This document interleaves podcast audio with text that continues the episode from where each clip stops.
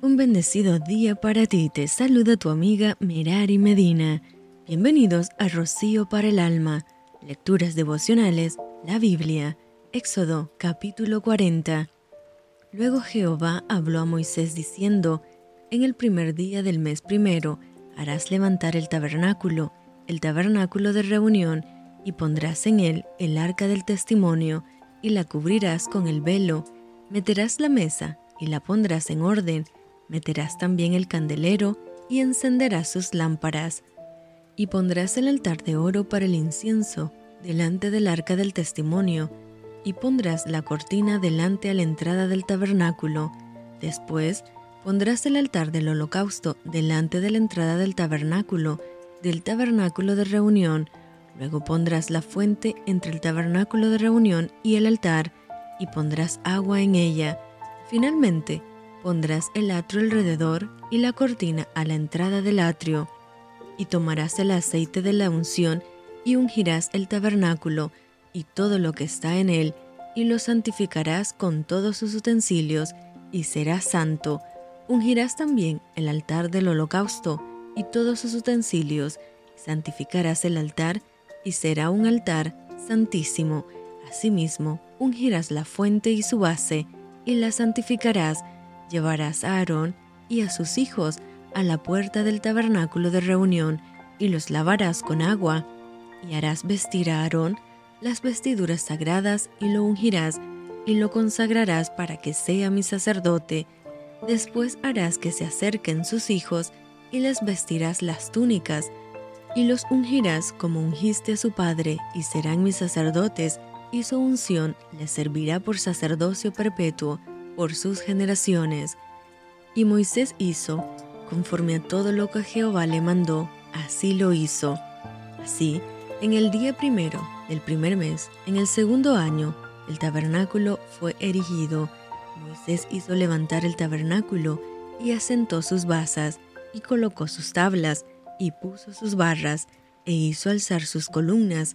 Levantó la tienda sobre el tabernáculo y puso sobre la sobrecubierta encima del mismo como Jehová había mandado a Moisés, y tomó el testimonio y lo puso dentro del arca y colocó las varas en el arca y encima el propiciatorio sobre el arca.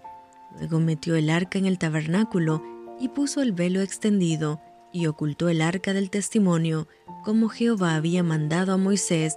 Puso la mesa en el tabernáculo de reunión al lado norte de la cortina, fuera del velo, sobre ella puso por orden los panes delante de Jehová, como Jehová había mandado a Moisés puso el candelero en el tabernáculo de reunión, enfrente de la mesa, al lado sur de la cortina, y encendió las lámparas delante de Jehová, como Jehová había mandado a Moisés.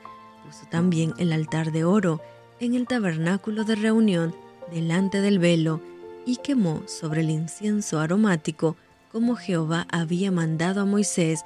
Puso asimismo la cortina a la entrada del tabernáculo, y colocó el altar del holocausto a la entrada del tabernáculo, del tabernáculo de reunión, y sacrificó sobre él holocausto y ofrenda, como Jehová había mandado a Moisés. Y puso la fuente entre el tabernáculo de reunión y el altar, y puso en ella agua para lavar, y Moisés y Aarón y sus hijos lavaban en ella sus manos y sus pies. Cuando entraban en el tabernáculo de reunión y cuando se acercaban al altar, se lavaban como Jehová había mandado a Moisés. Finalmente, erigió el atrio alrededor del tabernáculo y del altar y puso la cortina a la entrada del atrio.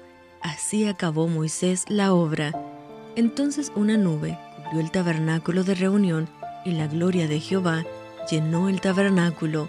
Y no podía Moisés entrar en el tabernáculo de reunión porque la nube estaba sobre él y la gloria de Jehová lo llenaba.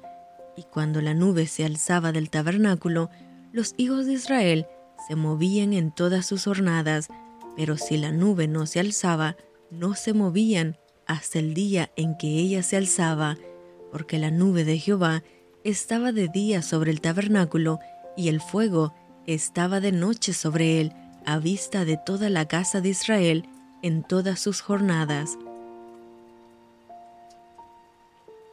Y esto fue rocío para el alma. Te envío con mucho cariño, fuertes abrazos tototes y lluvia de bendiciones.